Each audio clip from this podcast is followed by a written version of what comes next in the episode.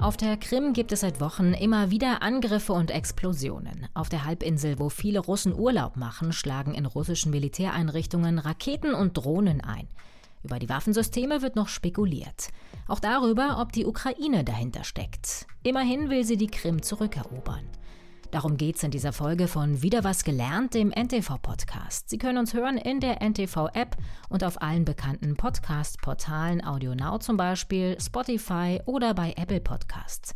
Mein Name ist Caroline Amme. Heute ist Montag, der 29. August. Hallo. Die Krim ist die Ukraine, die Krim ist ein integraler Bestandteil unseres Volkes und wir werden sicherlich in unsere Städte auf der Krim kommen, zu unseren Leuten und ihnen die Freiheit zurückgeben. Seit Wochen verspricht der ukrainische Präsident Volodymyr Zelensky seinen Landsleuten, er will die Krim im Schwarzen Meer zurückholen, zurück zur Ukraine. Seit einem Monat nun häufen sich Angriffe und Explosionen auf der Halbinsel. Sie gehört völkerrechtlich zur Ukraine, Russland hat sie aber 2014 annektiert. Seitdem rüstet Moskau dort immer mehr auf. Auf der Luftwaffenbasis Saki im Westen der Krim sind Kampfjets stationiert. Von dort aus hat Russland viele Angriffe auf den Süden der Ukraine geflogen. Mitte August hat es auf dem Luftwaffenstützpunkt mehrere große Explosionen gegeben. Riesige pilzförmige Rauchsäulen waren dabei zu sehen. Satellitenbilder zeigen drei etwa gleich große Krater.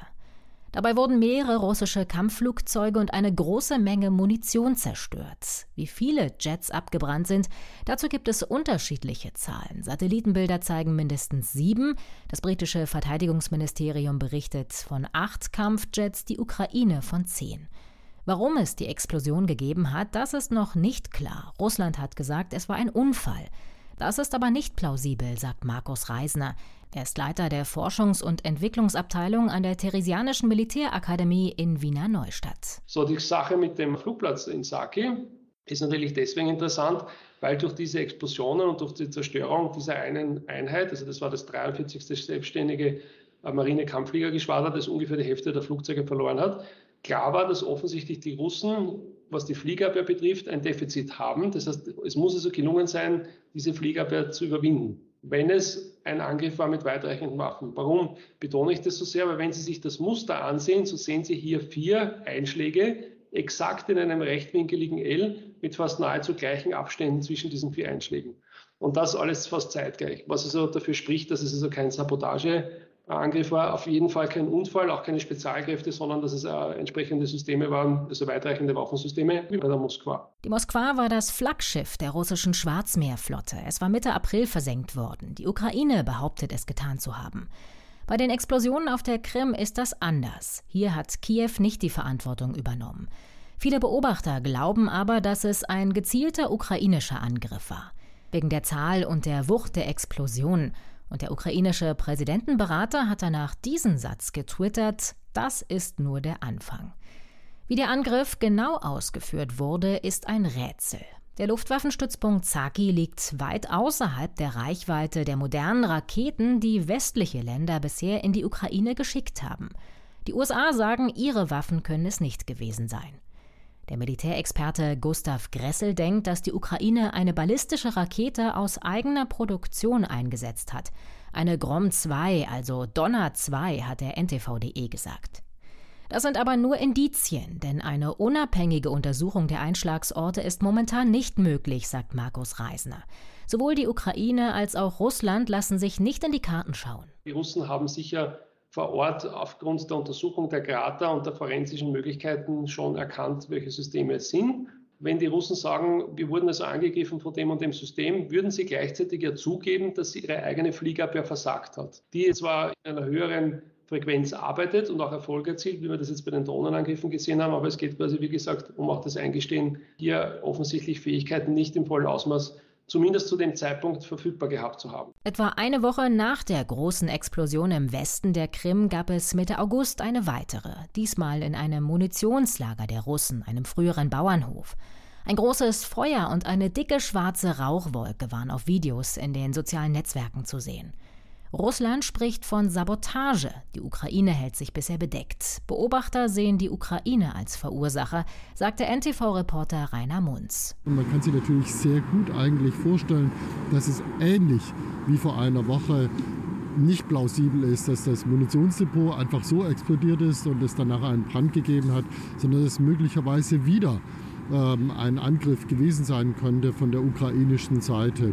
Heute könnte auch vieles dafür sprechen, auch wenn es weiterhin dementiert wird. Aber mhm. es zeigt nur wieder, die Krim ist alles andere als sicher und das ist natürlich für den Kreml absolut ein Problem, denn das wurde immer versprochen, die Krim ist unser und die Krim ist sicher.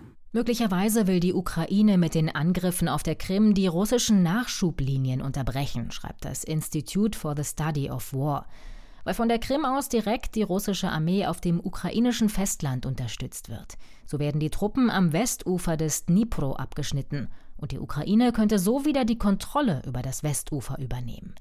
Der Militärexperte Carlo Massala denkt, dass die Ukrainer einfach Chaos unter den russischen Truppen auslösen wollen, was ihnen auch gelungen ist. Klar ist, die Angriffe auf der Krim setzen die russische Führung unter Druck. Sie bestätigen sie bisher nicht, weil sie ihnen peinlich sind, ist Gustav Gressel überzeugt.